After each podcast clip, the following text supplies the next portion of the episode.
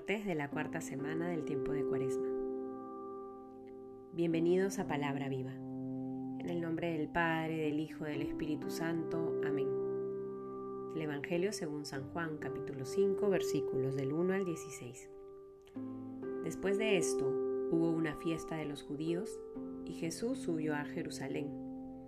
Hay en Jerusalén, junto a la probática, una piscina que se llama en hebreo Betesda, que tiene cinco pórticos. En ellos yacía una multitud de enfermos, ciegos, cojos, paralíticos, esperando la agitación del agua, porque el ángel del Señor bajaba de tiempo en tiempo a la piscina y agitaba el agua, y el primero que se metía después de la agitación del agua quedaba curado de cualquier mal que tuviera. Había allí un hombre que llevaba 38 años enfermo. Jesús, viéndole tendido y sabiendo que llevaba ya mucho tiempo, le dice, ¿Quieres curarte? Le respondió el enfermo, Señor, no tengo a nadie que me meta en la piscina cuando se agite el agua, y mientras yo voy, otro baja antes que yo. Jesús le dice, levántate, toma tu camilla y anda. Y al instante el hombre quedó curado, tomó su camilla y se puso a andar. Pero era sábado aquel día.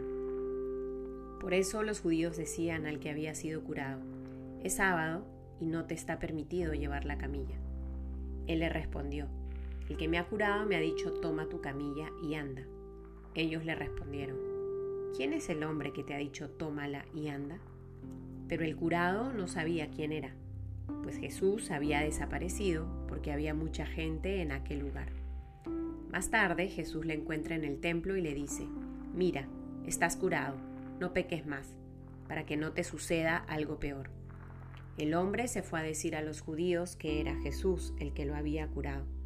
Por eso los judíos perseguían a Jesús porque hacía estas cosas en sábado. Palabra del Señor.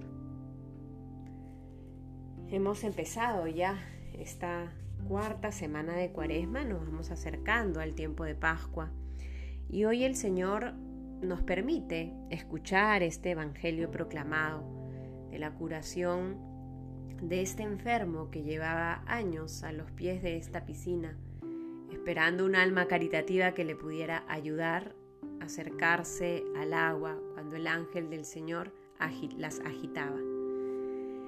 Pero no lo lograba.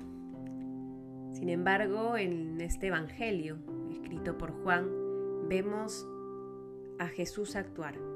Se acerca, lo ha visto, lo conoce y lo cura. Levántate, toma tu camilla y anda. Y hoy estas palabras nos las dice también a cada uno de nosotros.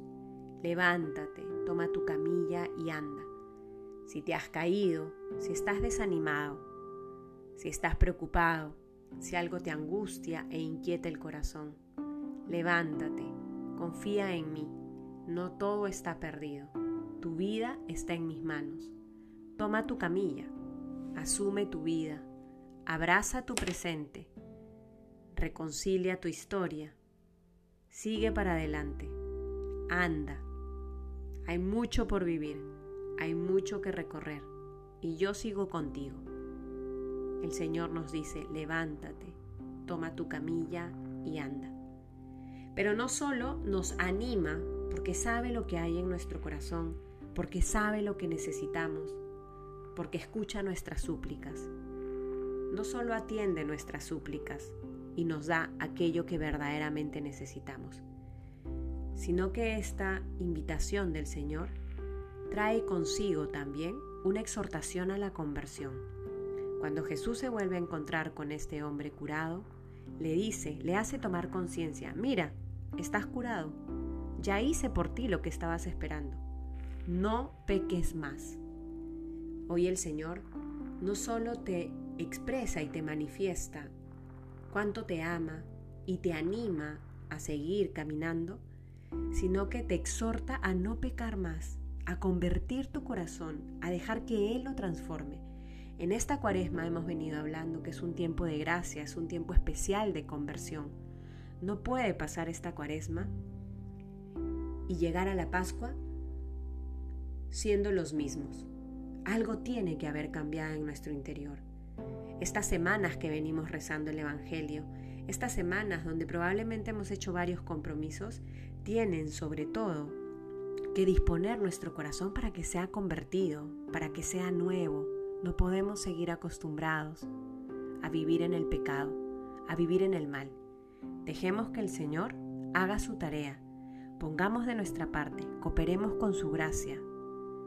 No nos acostumbremos a ser como estamos viviendo en el día a día. Si reconocemos que algo está mal, pues pidámosle al Señor que, que nos dé la gracia para que sea Él quien lo transforme. Confiemos en su amor, confiemos en sus cuidados y acojamos su invitación.